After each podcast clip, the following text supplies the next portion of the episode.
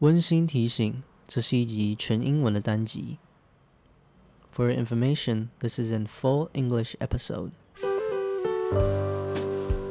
正南英国人是怎么样丰富有趣的一群人呢？让我们 Enlightenment 来告诉你。每位正南英国人都是小种子，每一位都有着大大的故事。我们用轻松的语气道出每一件小事，你可以随意点开来听听。在这里，让我们用故事来感动你。Hi, I'm today's host, Mina. Welcome our guest, Jessica Wu. She studied computer science in the US and just came back to Taiwan as a transfer student. Now she's an English major. Today, Jessica is going to share her life experiences and her thoughts on education. You just came back to Taiwan last year and have joined our department for a year now. Um, what's the difference you notice between Taiwanese students and American students?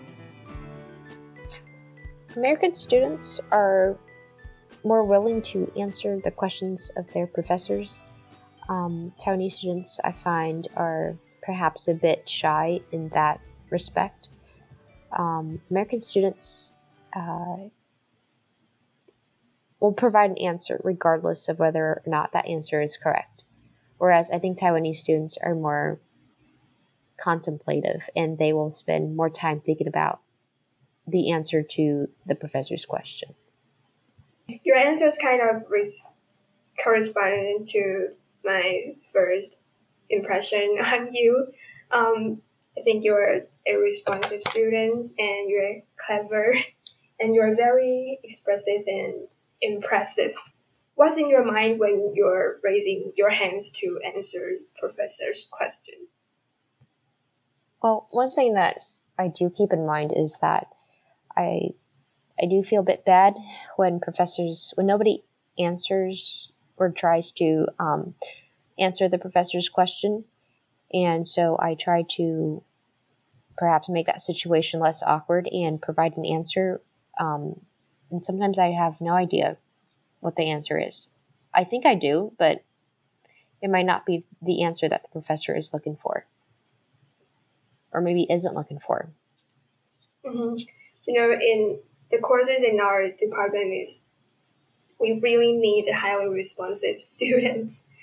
Um, as a native speaker of English, do you find it easy or challenging to major in English? Um, I, I don't think I would use easy or challenging. I think I just use the word different. Um, different in the sense that a lot of the works that we've read in in the department are very traditional, very male oriented um, works, and perhaps if we can have more introduction into that background, that the, the history background of each of these authors and what it was like to be them in their time, I think that would make our department courses more interesting. Um, what do you mean by male oriented? So, if you just take a look at the authors that we, we read in a course like, um, I'm not singling anybody out, it's just, it's a fact. Just look at the syllabus. um, most of them are are uh, male authors, right? And I just was wondering, it was were there no female authors that we can read about? I mean, Jane Austen is one of them. I know uh, Mary Shelley is another one, but can we get more of those types of authors into the syllabus? To just have basically a balanced female male authorship into the reading list. And it just I I wish that we could make the courses more relevant in the sense that uh, how what were those authors like at our age, right? Um, how were they able to compose the works that they did? Um, and, and I know that in itself is a really hard question to answer because maybe that's something that the author they would have to literally be alive and to be in our classroom perhaps to answer right? And so it's just that more of that background information. I think to have that would be interesting and to have it presented in um, an interesting way would also be fun too. Even though that's a very vague answer, I admit, because I don't know what that would be like either. uh, we will have more female uh, authors in 19th century literature, whether English author or American author. We have Jane Austen as a really famous author, and Emily Dickinson as a female American poet. And we'll meet them in different courses. But did you select um, introduction to literature? Um, which period? Um, it's a it's not really a period. It's just a class on Monday. Um, who's the teacher teaching the class? Oh, we have two teachers teaching this class. Um, I think Li Xing, she is teaching this class, and also a retired teacher is called Chen Chaoming teacher. They're both teaching this class, and maybe you can select Mhm. their their courses in the future. Um, Mhm. so what what do you think English major bring to you? Um, a lot of reading. I'm just kidding. um, basic questions without standard answers, right? Um, a lot of questions that you really can't. It's not adequate to answer the question with a yes or no, but you have to think about um, questions in a more multifaceted way, right? And it's sometimes it's not even okay, is this character good or is this character bad? Um, maybe that's a very simplified way of looking at a character or at a plot or at a conflict or at an event. Um, so just deeper thinking. So you're saying that our department make our students think deeper upon characters, upon upon plots. Um, it can. I can't say that's everybody's experience, but I think that's what a literature English, as an English major, I think that's what it can do for you. hmm But you have to be willing to also put in some of the work too. Okay. Um, then what did literature bring to you? Um, I think just the exploration of self, right? Uh, also, how do you view yourself? Um, how do you view yourself in the reality in which you are in? Um, where do you want? W- what is your uh, expectation for yourself? Um, what are your what are, what are likes or dislikes um, about yourself and about others? And just um yeah so just for me it's a look into yourself and then your relationship with yourself and also your relationship with the world with the people that you're with and so yeah hmm Um, that was a bad answer i can't remember that one um, I think you're talking about reflection on on yeah reflection yeah. Um, so, do you have uh? Can you can you like talk about your recent reflection on your reading what what do you mean by that question on which reading on your reading experience? Let's put it this way. Um, so reading experience, well, it depends, right? So you can read. You can be a passive reader, meaning that you just you read without knowing what exactly it is you're looking for. You can be an active reader, where there's something specific that you want to look for in your reading. Um, and I can be both passive when I want to relax, and active when I know I need to get um, certain assignments done and there's certain information I must look up to get that done. Okay. Um, will you consider reading as your habit? Uh, yes. If reading, like, what kind of reading? Reading what? Mm, anything, reading anything, like movies, um, literature, or journals. Yeah. Um, do you read in English more or you read in Chinese more? Um, I think both, right? Because being in Taiwan, Chinese is everywhere. I read the signs, I read the descriptions, I read whatever it is in front of me, but also I I, I really don't know. Like I, I think I do a subsequent amount of both.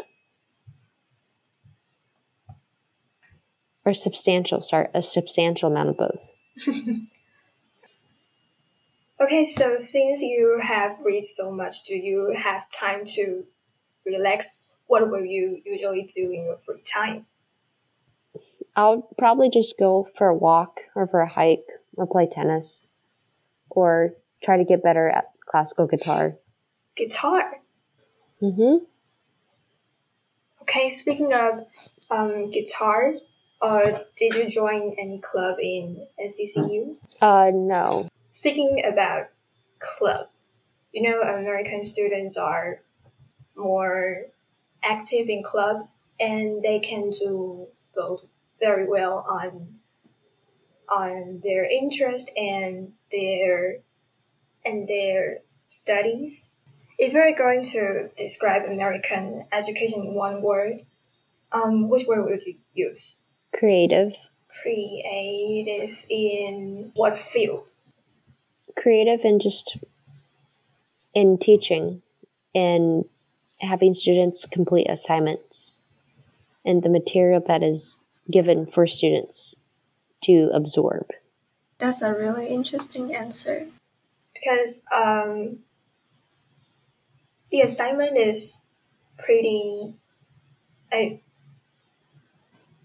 I mean, the loading is pretty hard in the US, especially in the university. Um, I think that depends on the class. Um, can, can you share your experience when you are in the US? So, I had one class where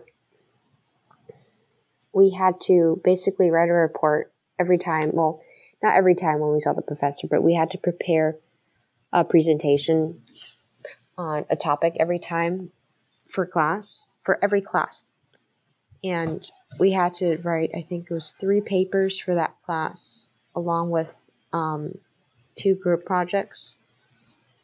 And if you if you think about all the, the, the amount of time that it takes to do that, it was quite it, was, it took up quite a, a lot of time. Um, and the thing is, is just you, and on top of that, you had to be creative. You couldn't just uh, go on the internet, um, put piece together information and just put in your own words and turn in your paper, or do the same thing with your presentation. You had to put in more effort, and you also had to go interview somebody for a paper and visits um, different places to write uh, to, to write a paper or make a video. Mm-hmm. Um, then speaking about teaching, you said teaching in America are also creative. Why would you say so? Uh, because like it's creative in the sense that you're not just uh, churning out information that you can basically Google online and put into your own words. You really have to take spend some time to think about how you can reorganize that information and analyze it um, and present it in a way that's interesting to the audience. And that presentation could take form in a video, it could be um, a blog post, it could be some kind of performance. It really, and that all depends on the class and the teacher too. Okay, but didn't we do the creative assignment in Taiwan also? For for which class? Um, I have heard that some of our classes uh, will encourage our students to film a video on Shakespeare's play and also creative writing. I haven't taken those classes yet. Okay, so you can put more anticipation on those classes. Gotcha. Thank you. Then, what's your most impressive moment in NCCU? Is this a question like asking me to brag about myself? you can, you can. um, so last semester I uh, was selected to go to basically a symposium. Um, that was at NTU, and it was basically because I did well on the homework assignments and participated in class. And so I guess that's that's a that's that's my greatest accomplishment. Congratulations. Thank you. Um, do you originally want to study in the States? Uh, yeah. Like finish your computer science degree? Um, I don't think I would have uh, done just a computer science degree. I think I'd have made it, made it more interdisciplinary. Um, so, kind of, yes. Okay, then if you're in the US, would you also want to major in English or minor in English? Um, maybe.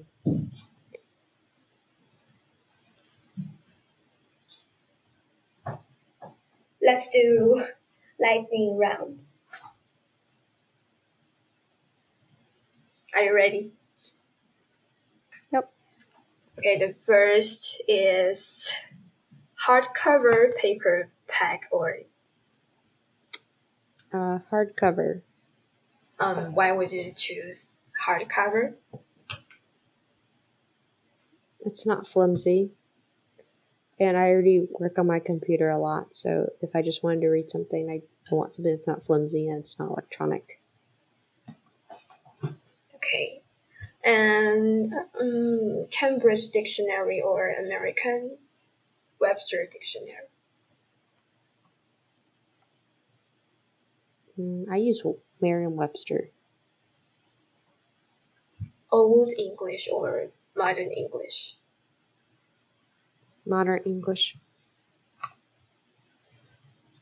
Because it's easy to understand. Basically, yeah. okay, uh, tennis or hiking?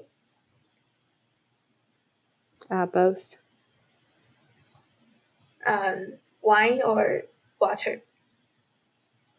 Vodka. Vodka.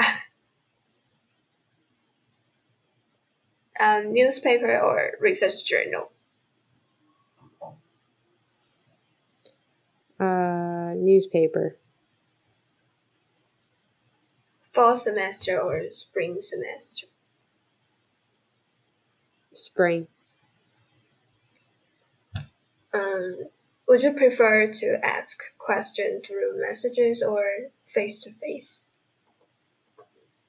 Face to face. Do you have um, any thoughts or reflection on today's talk? I think your major doesn't dictate what you want to what you will do in your life. I think that's just a very small chunk of it. Um, I would encourage everybody to try new things and to um, apply for anything that you want to do and try to get experience and what it is you really want to do.